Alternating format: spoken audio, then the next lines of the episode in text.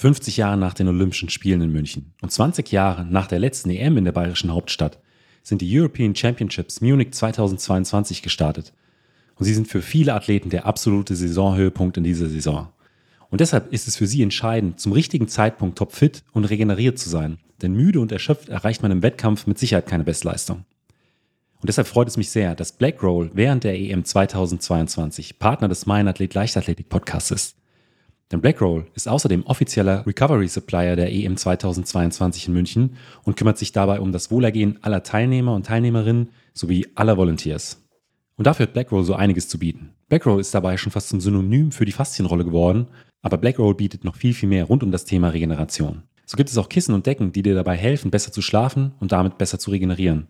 Und mit den verschiedensten Trigger-Tools kannst du Schmerzpunkte nachhaltig behandeln und Verspannungen lösen. Derzeit erhältst du exklusiv als Meinathlet-Hörerin Meinathlet-Hörer mit dem Gutscheincode Meinathlet20 20% Rabatt auf deine Bestellung im Blackrow Shop. Den Link dazu findest du natürlich in den Show Notes. Mein Name ist Benjamin Brömme und herzlich willkommen zum Meinathlet Leichtathletik Podcast. Mein heutiger Gast ist Yolanda Kalabis. Sie ist bei den diesjährigen U18 Europameisterschaften in Jerusalem mit neuem deutschen U20-Rekord Europameisterin über die 2000 Meter Hindernis geworden. Ihr Vater Damian Kalabis wurde 1998 Europameister über die 3000 Meter Hindernis und auch ihre Mutter war eine erfolgreiche Mittelstreckenläuferin. Und deshalb wollte ich von ihr natürlich wissen, wie wichtig der Sport im Alltag der Familie ist, wie ihr Training aussieht und was Yolanda macht, wenn sie mal keine Sportschuhe an den Füßen trägt. Und natürlich haben wir uns auch über die U18 EM in Jerusalem unterhalten.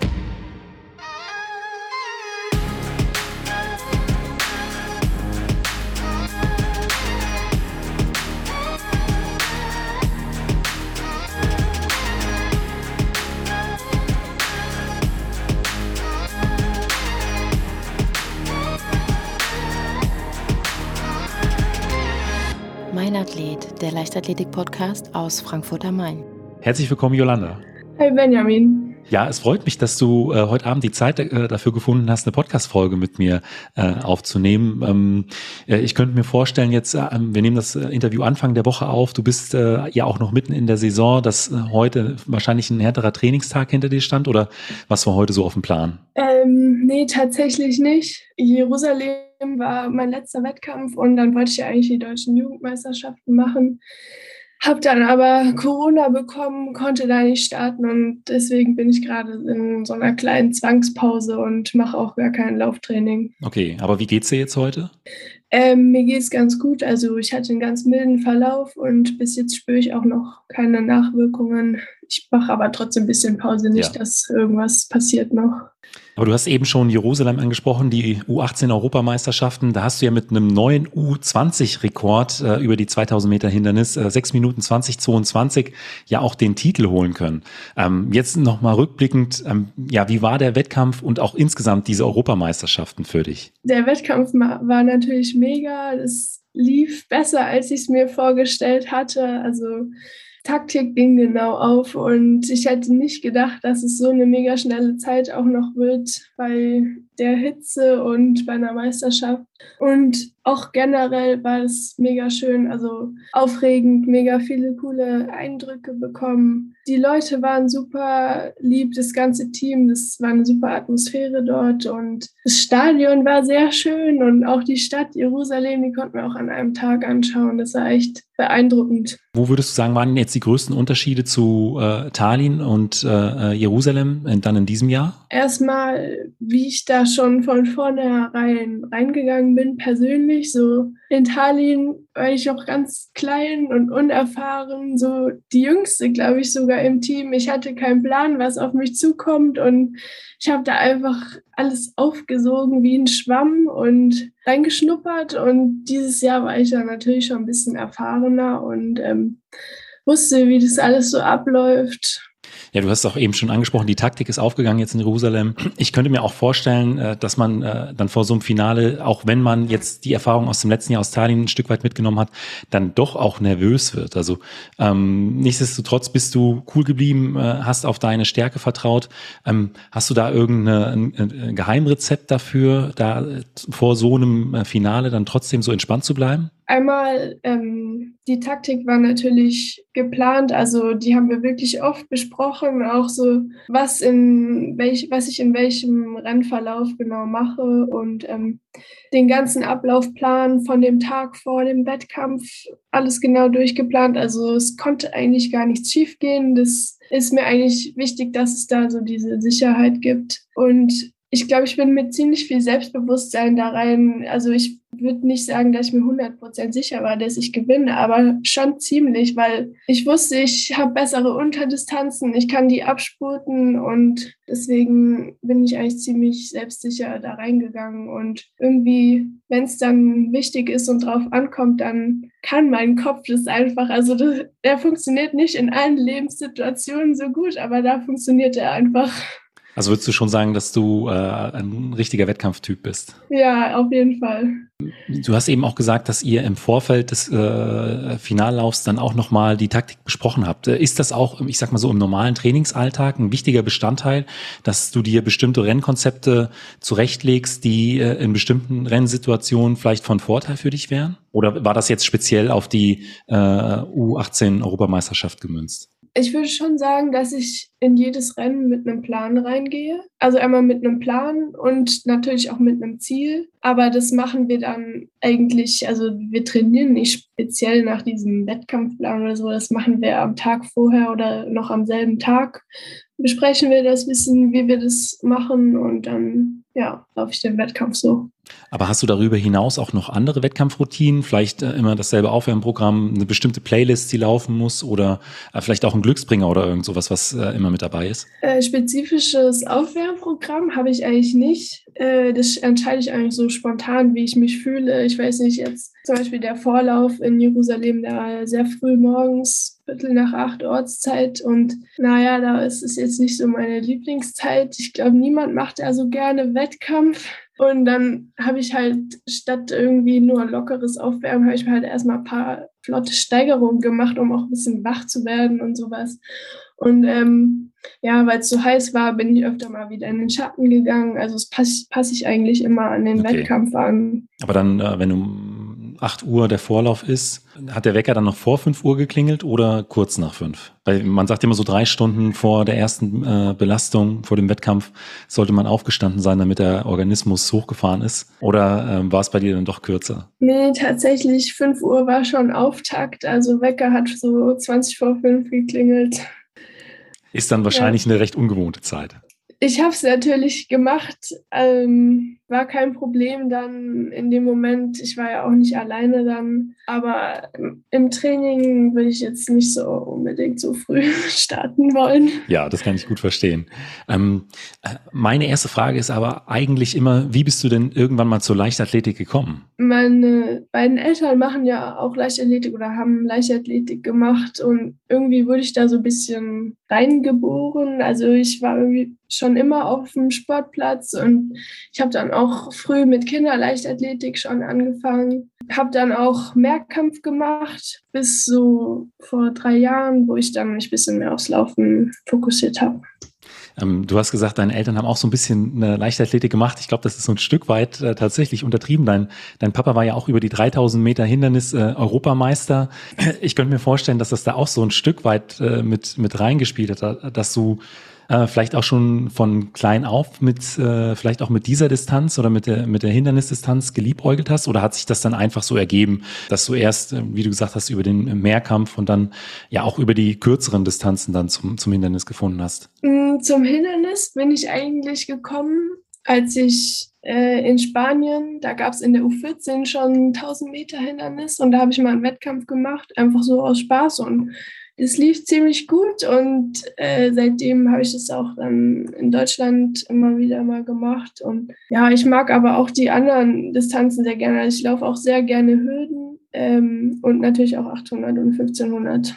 Aber äh, im Prinzip kann man schon sagen, dass bei euch in, in der Familie der Sport auch einfach ein Teil des Familienlebens ist. Also wenn beide Eltern auch äh, erfolgreiche Sportler, Sportlerinnen waren oder? Ja, doch. Also wir sind schon so ein kleiner Familienbetrieb auch, was jetzt meinen Leistungssport angeht. Wir leben eigentlich das. Also wir haben auch so einen kleinen Kraftraum im Wohnzimmer und äh, eine Turnmatte, Handeln überall rumliegen und ähm, ja, schon irgendwie auf jeden Fall großer Teil des Familienlebens. Ähm, aber gab es irgendwann auch äh, dann in den letzten Jahren so einen Schlüsselmoment, nachdem du gesagt hast, okay, ich möchte mich jetzt auch noch mal ein Stück weit mehr auf die, auf die Leichtathletik beziehungsweise so auf den Leistungssport konzentrieren oder war das einfach so ein fließender Übergang? Mm, ja, es war schon ein fließender Übergang, aber ich hatte natürlich auch irgendwann immer mehr Erfolg und irgendwie wenn man mehr Erfolg hat, dann bekommt es irgendwie auch immer mehr Aufmerksamkeit. Und ähm, ich würde schon sagen, dass ich diese Vorbereitung, also diesen Winter jetzt 21, 22, den bin ich deutlich, da bin ich deutlich professioneller in die Vorbereitung gestartet als die Jahre davor. Da war ich auch mal im Trainingslager ein paar Wochen lang und ja, habe irgendwie schon so gemerkt, ja, jetzt hat der Sport einen höheren Stellenwert für mich. Also äh, waren die Trainingslager in diesem Jahr der größte Unterschied oder habt ihr da im Training noch mehr umgestellt? Ja, wir haben das jetzt die paar Jahre eigentlich immer so gemacht, dass wir von Jahr zu Jahr ein bisschen gesteigert haben, so Trainingsumfang und Intensität. Und diese Vorbereitung hatten wir auch endlich mal so einen richtigen Plan, was wir machen wollen. Also wir hatten sonst nicht so einen richtigen Trainingsplan, natürlich schon ein grobes Konzept, aber nicht so auf Papier. Und das ja. hatten wir zum ersten Mal diesen Winter. Wir haben dann auch mal so richtig laufspezifische Einheiten gemacht, so ein paar GA2-Einheiten und Tempodauerläufe, was ich eigentlich vorher noch nie wirklich gemacht hatte.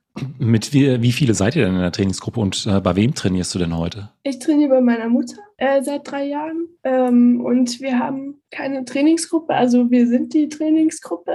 Ja, wir sind eigentlich ein ganz gutes Team. Ab und zu ähm, habe ich mal einen Trainingspartner oder eine Partnerin, aber ja, sonst trainiere ich eigentlich immer alleine mit ihr. Macht sie dann auch hier und da mal vielleicht so die äh, etwas härteren Tempoläufe mit oder ähm, ist sie tatsächlich äh, dann mit der Stoppuhr immer am, äh, am Streckenrand oder am, am, am Straßenrand mit dabei? Höchstens mal einlaufen, aber sonst fährt sie eigentlich immer mit dem Rad mit oder steht am Rand. Ja. Und wie sah denn dann jetzt so im Groben die äh, äh, Vorbereitung für diese Saison aus? Wenn wir jetzt mal in den Winter zurückblicken, sagen wir mal so kurz nach dem äh, ersten Aufbautraining, wo erstmal so die Grundlagen gesetzt werden und es dann so ein Stück weit dann tatsächlich in die Spezifik geht. Also ähm, wie, wie viele Trainingseinheiten hast du da so in der Woche gemacht? Also in den Trainingslagern äh, habe ich schon meistens zwei Einheiten pro Tag gemacht. Zu Hause natürlich nicht. Vormittags Schule. Ähm, ich würde sagen, schon jeden Tag fast nachmittags sieben bis neun Einheiten so. Ja, am Wochenende dann zweimal.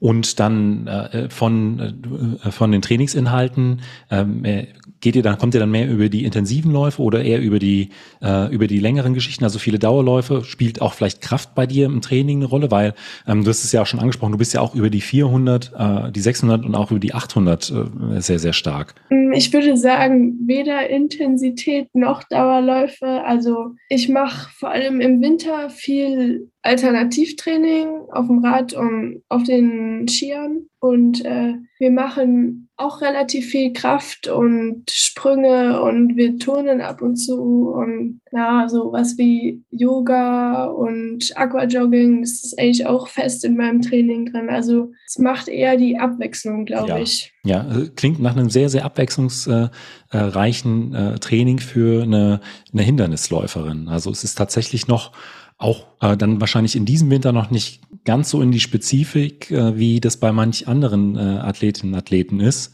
Ähm, wenn du sagst, viel auch auf dem Rad, auf Skiern, äh, Aquajogging, also es ist dann schon äh, sehr, sehr breit aufgestellt, was die Trainingsinhalte angeht. Ja, genau. Und ich mache auch gar nicht so viele ähm, Laufkilometer und meine ganze Grundlagenausdauer habe ich eigentlich über 30 Skitagen im Winter und viel Rad und sowas alles. Ja. Dann, Ski, dann Skilanglauf wahrscheinlich. Ja, genau. Du hast die, die Trainingseinheiten ange, angesprochen, die du in, in, der Woche machst.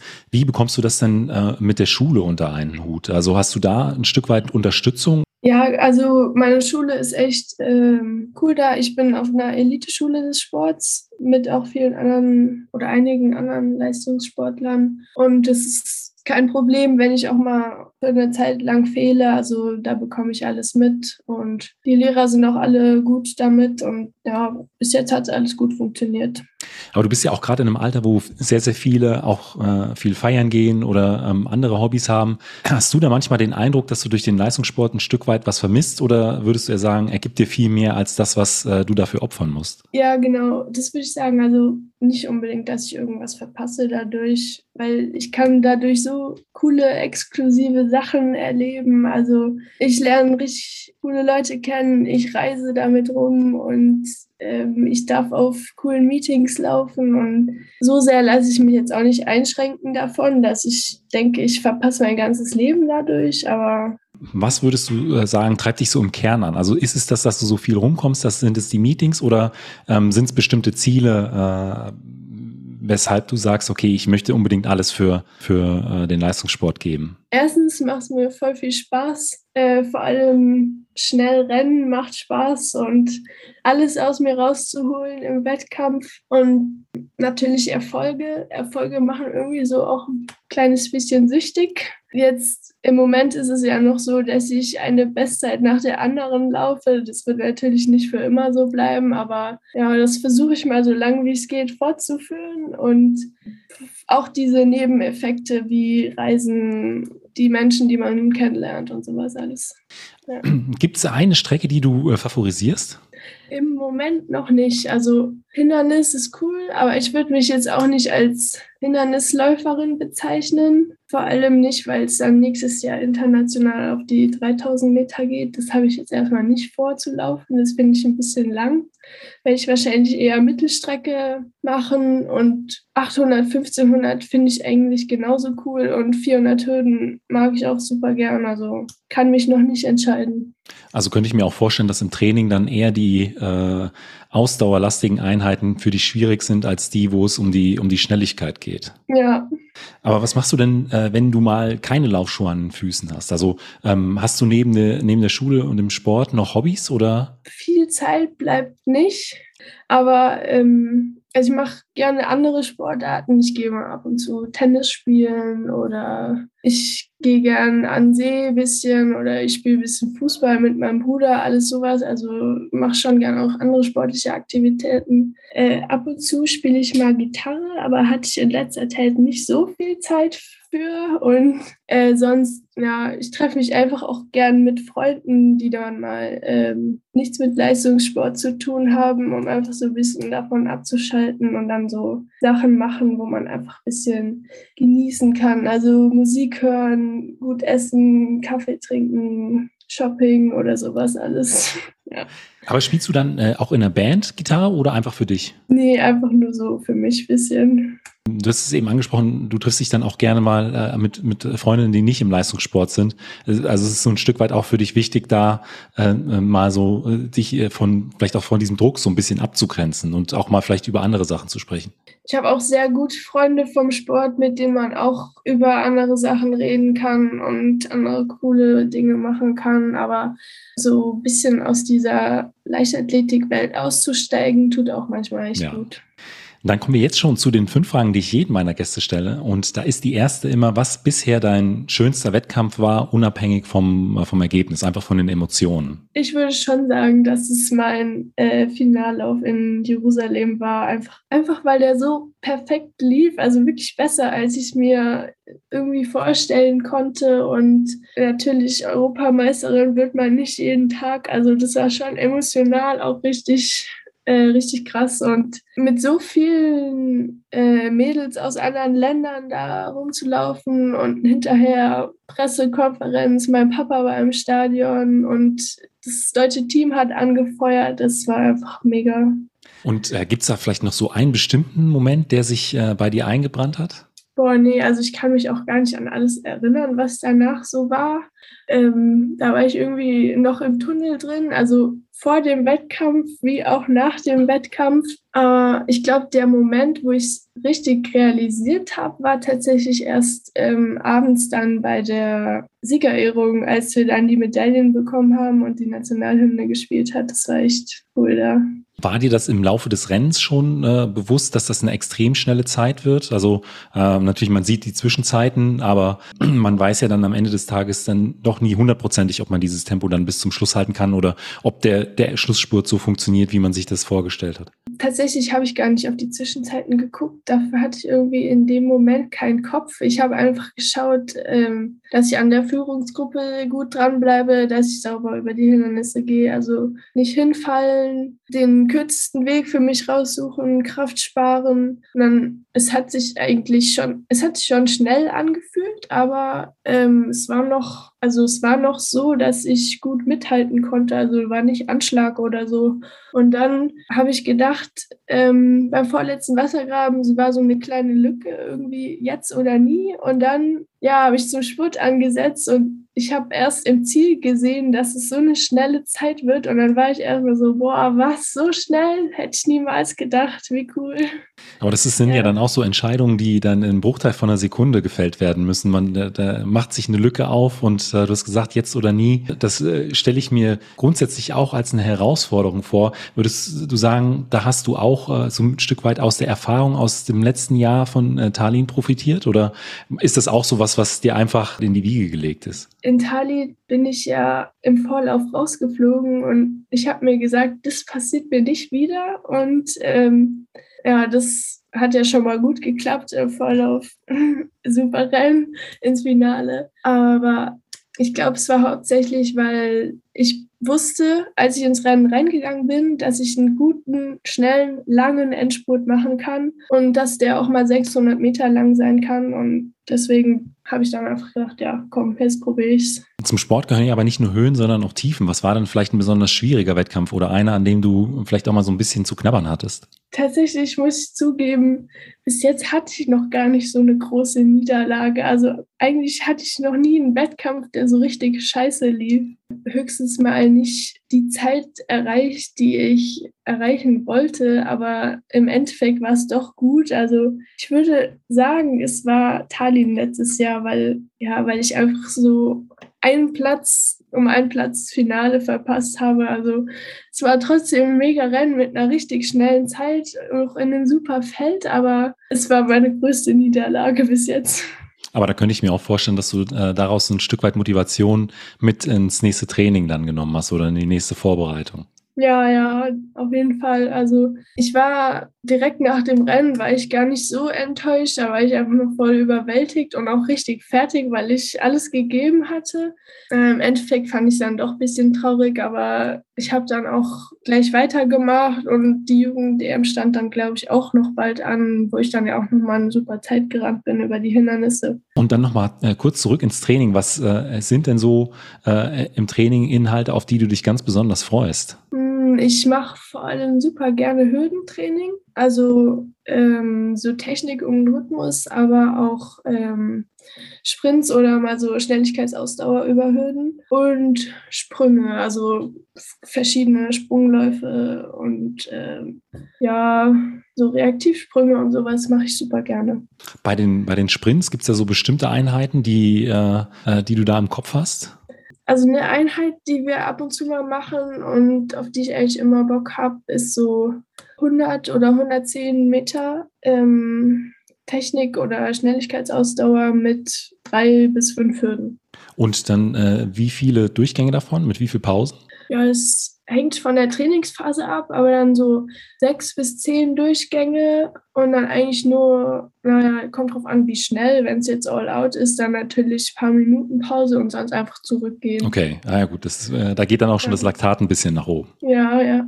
Und auf der anderen Seite, was sind so Trainingsanhalte, von denen du weißt, okay, die sind wichtig äh, für meine Entwicklung, aber ah, die machen jetzt nicht so super viel Spaß? Also, das hast du ja vorhin schon richtig vermutet, eher so längere Dauerläufe und sowas. Also, vor allem alleine kann ich mich da echt nicht so gut motivieren. Das sehe ich jetzt auch nicht als Spaß an. Es ist eher so Arbeit für mich. Okay. Aber es muss halt sein. Was sind da so die längsten Dauerläufe, die da manchmal auf dem Plan stehen? Ich mache eigentlich nie mehr als zehn Kilometer im Durchschnitt, würde ich sagen. Das sind so sieben bis acht meine Dauerläufe. Okay. Dann kommen wir jetzt zur letzten Frage und die ist immer, was würdest du äh, anderen jungen Athletinnen oder Athleten in deinem Alter äh, vielleicht mit auf den Weg geben? mentale Stärke ist schon sehr wichtig, aber was ich eigentlich noch wichtiger finde, ist so vor allem auch noch für jüngere Athleten, dass man Hürdentraining macht, weil, also was ich jetzt so aus meiner Erfahrung sagen kann, und ich habe eigentlich schon, seit ich so mit vier Kinderleichtathletik gemacht habe, habe ich schon Hürdentraining gemacht, äh, dass es einem richtig viel bringt. Also einmal, ich glaube auch mental, dass man einfach so Barrieren überqueren kann und sowas, aber auch äh, Rhythmusschulung und ähm, ja, dass man einfach so über ein Hindernis laufen kann und es dir nicht viel ausmacht, das ist eigentlich schon cool. Und auch nicht nur, wenn man jetzt Hindernis oder Hürden laufen will, sondern ich glaube, für alle Disziplinen ist es gut, so eine rhythmische Grundlage zu haben. Und es macht auch super viel Spaß über Hürden. Jolanda, vielen Dank für deine Zeit. Ja, danke dir. Und das war es auch schon wieder mit der neuesten Folge vom Mein Athlet Leichtathletik Podcast. Wenn euch die Folge gefallen hat, hinterlasst mir doch einfach eine Bewertung bei Spotify, Apple Podcast oder auch bei YouTube. Und wenn ihr Ideen oder Vorschläge habt, könnt ihr mir über Speakpipe auch ganz einfach eine Sprachnachricht schicken. Den Link gibt es auch in den Show Notes. Und wenn ihr darüber hinaus Mein Athlet Supporter werden wollt, schaut ganz einfach bei Steady vorbei. Vielen Dank und bis zum nächsten Mal.